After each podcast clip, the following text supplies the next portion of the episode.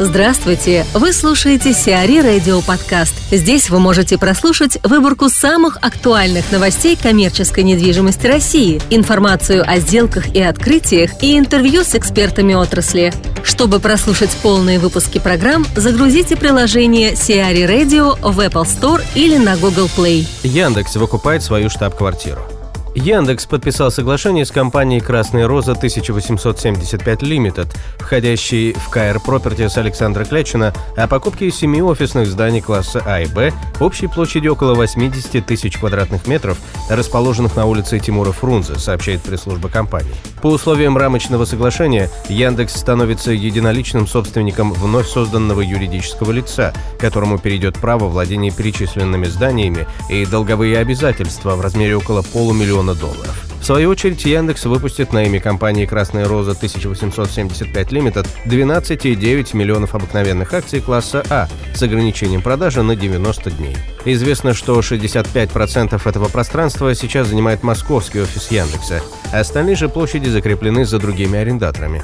Яндекс будет и дальше сдавать часть площадей в среднесрочную аренду, а по истечении договоров сможет использовать освободившуюся площадь для расширения своего офиса. Ожидается, что сделка закроется во втором полугодии 2016 года. Консультантом по вопросам недвижимости в сделке выступает компания GLL. Павел Анисимов, заместитель директора Департамента торговой недвижимости АСА Ричи о ликвидации самостроев. У меня отношение к произошедшему на самом деле очень простое. Я не вижу никакой в этом проблемы. Считаю, что как-то все-таки вот эта вот серия, она раздута, потому что если там читать то, что происходит сейчас там, во всех там средствах массовой и не массовой информации, получилось, что прям у нас что-то что-то страшное случилось в стране, э, у нас прям пропали торговые эти самые площади, кто-то там даже писал, что 15 тысяч человек осталось без работы. Ну, я просто там элементарно взял калькулятор, посчитал, ну, ну это невозможная цифра, э, просто понимая, что это за объекты. Никакого дефицита не будет, э, какой-то локальный дефицит возможен просто по той причине, что ну, может быть, не так быстро произойдет ротация каких-то не очень стабильных арендаторов а, в помещениях, которые были все время за вот этими вот снесенными торговыми центрами, торговыми помещениями. Второе, что я очень много, о чем я очень много слышал, то, что а, оказывается, все это происки там девелоперов торговых центров, которые не добирают денег и решили вот таким образом а, как-то а, себе новых арендаторов приобрести. Я, там, как человек, который 8 лет работает в этом рынке, прекрасно понимаю, что ни один торговый центр не примет, э, ну, наверное, 99% из тех, кого э, выселили из этих проектов.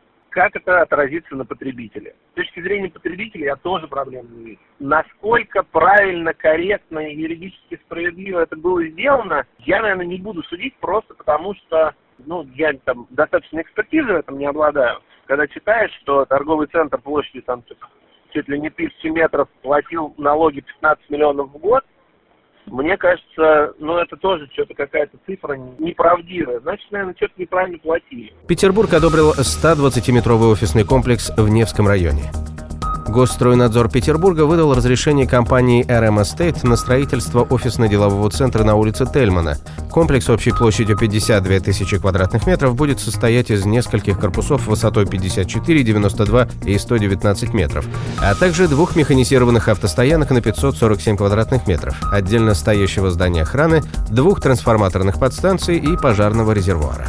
Известно, что ООО «РМ Эстейт» заключила договор аренды земельного участка сроком до 28 апреля 2015 года для возведения офисного комплекса «Скио» еще в июле 2008 года. Однако стройка так и не началась. В результате за неуплату аренды земли город подал на девелоперов в суд, который постановил впоследствии взыскать с компании около 8 миллионов рублей неуплаты за землю и еще порядка полутора миллионов неустойки. Пяти признанным самостроями объектам отложили снос. Владельцы пяти объектов, признанных самостроями, смогли оспорить либо отсрочить срок демонтажа строений. Так, собственник ТЦ «Красный маяк» у станции метро «Пражская» предоставил властям доказательства перекладки всех городских коммуникаций, проходящих рядом с объектом. Ранее эта информация не была отражена в реестре подземных сооружений Мосгоргеотранса. Собственник торговых рядов на Большой Серпуховской улице, в свою очередь, передал властям архивные документы на размещение объекта в откорректированных границах с московским метрополитеном.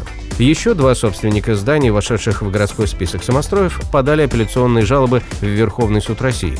Речь идет о Выхинском автосервисе «Корона Авто» на улице Красный Казанец, а также о павильоне Чебуреки на проспекте Мира – Компания Incom Real Invest также в настоящий момент оспаривает решение суда о сносе ТЦ «Ареал» на улице маршала Чуйкова в Кузьминках. Напомним, на текущий момент московские власти ликвидировали 97 объектов из 104 подлежащих сносу.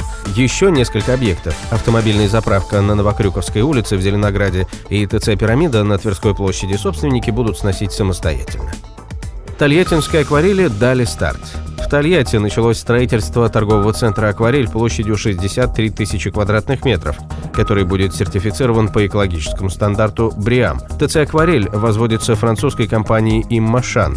Генеральным подрядчиком проекта выступает Este Construction. Планируется, что якорным арендатором ТЦ станут гипермаркет «Ашан» и гипермаркет строительных материалов «Леруа Мерлен». Кроме того, проектом предусмотрены отдельно стоящие рестораны, здания для продажи специализированных товаров, автосервис и автомойка, а также наземная парковка на 2640 машиномест. Сиари Радио. Эксклюзивные рубрики «За и против», «Ноу-хау», «Ремейк», «Новые форматы». Слушайте в полных выпусках программ в приложении Сиари Radio. Приложение доступно в Apple Store и на Google Play. Более подробная информация на сайте siari.ru slash radio.